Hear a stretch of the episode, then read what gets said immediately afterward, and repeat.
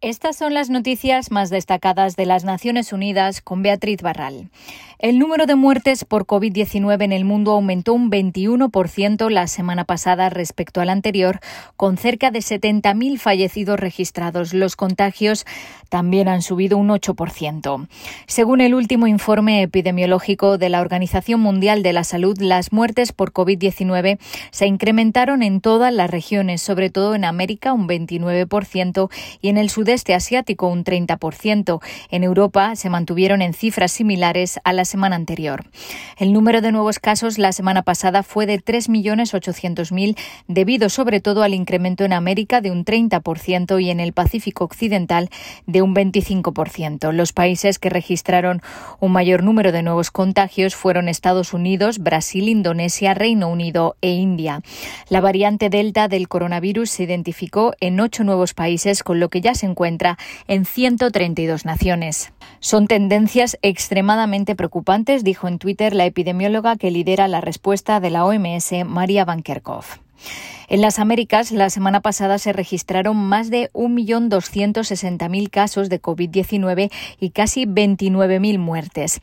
El coronavirus sigue teniendo un saldo devastador en la región, con Argentina, Colombia, Cuba, Ecuador y Paraguay entre los países que reportan las tasas de mortalidad semanales más altas del mundo, explicó la directora de la Organización Panamericana de la Salud.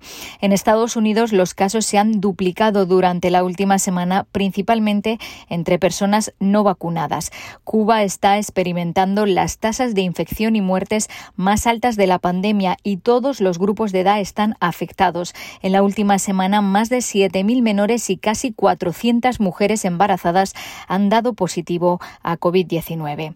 La OPS confirmó que Venezuela recibirá las vacunas chinas Sinovac y Sinopharm a través de COVAX. Escuchamos al doctor Sirugarte. Las vacunas estarían llegando entre julio y septiembre, tanto la Sinovac como la Sinopharm. Para que esto suceda, hay algunos pasos previos que es necesario completar. Entiendo que se están completando los pasos aceleradamente, de tal manera que Venezuela eh, recibiría una cantidad significativa de vacunas en las próximas semanas. Además, la OPS alerta de que la región se enfrenta a una avalancha de problemas de salud si no se restablecen los servicios de vacunación rutinaria. Más de 300.000 niños, sobre todo en Brasil y México, no recibieron sus vacunas el año pasado, dejándolos vulnerables a infecciones mortales, aunque prevenibles. La organización ha observado un peligroso descenso en la vacunación contra el sarampión en toda la región. La cobertura de la primera dosis se redujo un 10% en ocho países, entre ellos Venezuela, Panamá y Brasil, y disminuyó un 20% en Surinam. If we do not reverse these trends, we risk an avalanche of worsening health issues si no invertimos estas tendencias, nos arriesgamos a una avalancha de empeoramiento de los problemas de salud en las Américas. Pronto el COVID-19 no será la única crisis sanitaria que reclame la atención de los países, dijo la directora de la OPS, Cari Setien.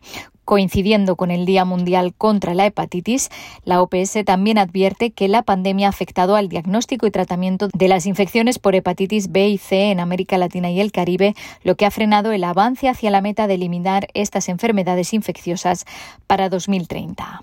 Y este miércoles se cumplen 70 años desde la adopción de la Convención sobre el Estatuto de los Refugiados de 1951.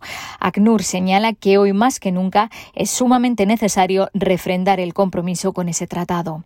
La Convención continúa protegiendo los derechos de las personas refugiadas en el mundo, dijo Filippo Grandi, el alto comisionado para los refugiados. Gracias a la Convención se han salvado millones de vidas. 70 años después de su formulación, resulta fundamental que la comunidad internacional defienda sus principios, añadió el alto comisionado que se mostró consternado por los intentos recientes de algunos gobiernos por desatender o evadir la convención cuando expulsan o rechazan a personas refugiadas y solicitantes de asilo o las transfieren por la fuerza a terceros países. El lenguaje de la convención es claro, indicó Grandi, y sigue siendo aplicable en el contexto de retos y emergencias que nunca se habían visto como esta pandemia de COVID-19. Hasta aquí las noticias más de las Naciones Unidas.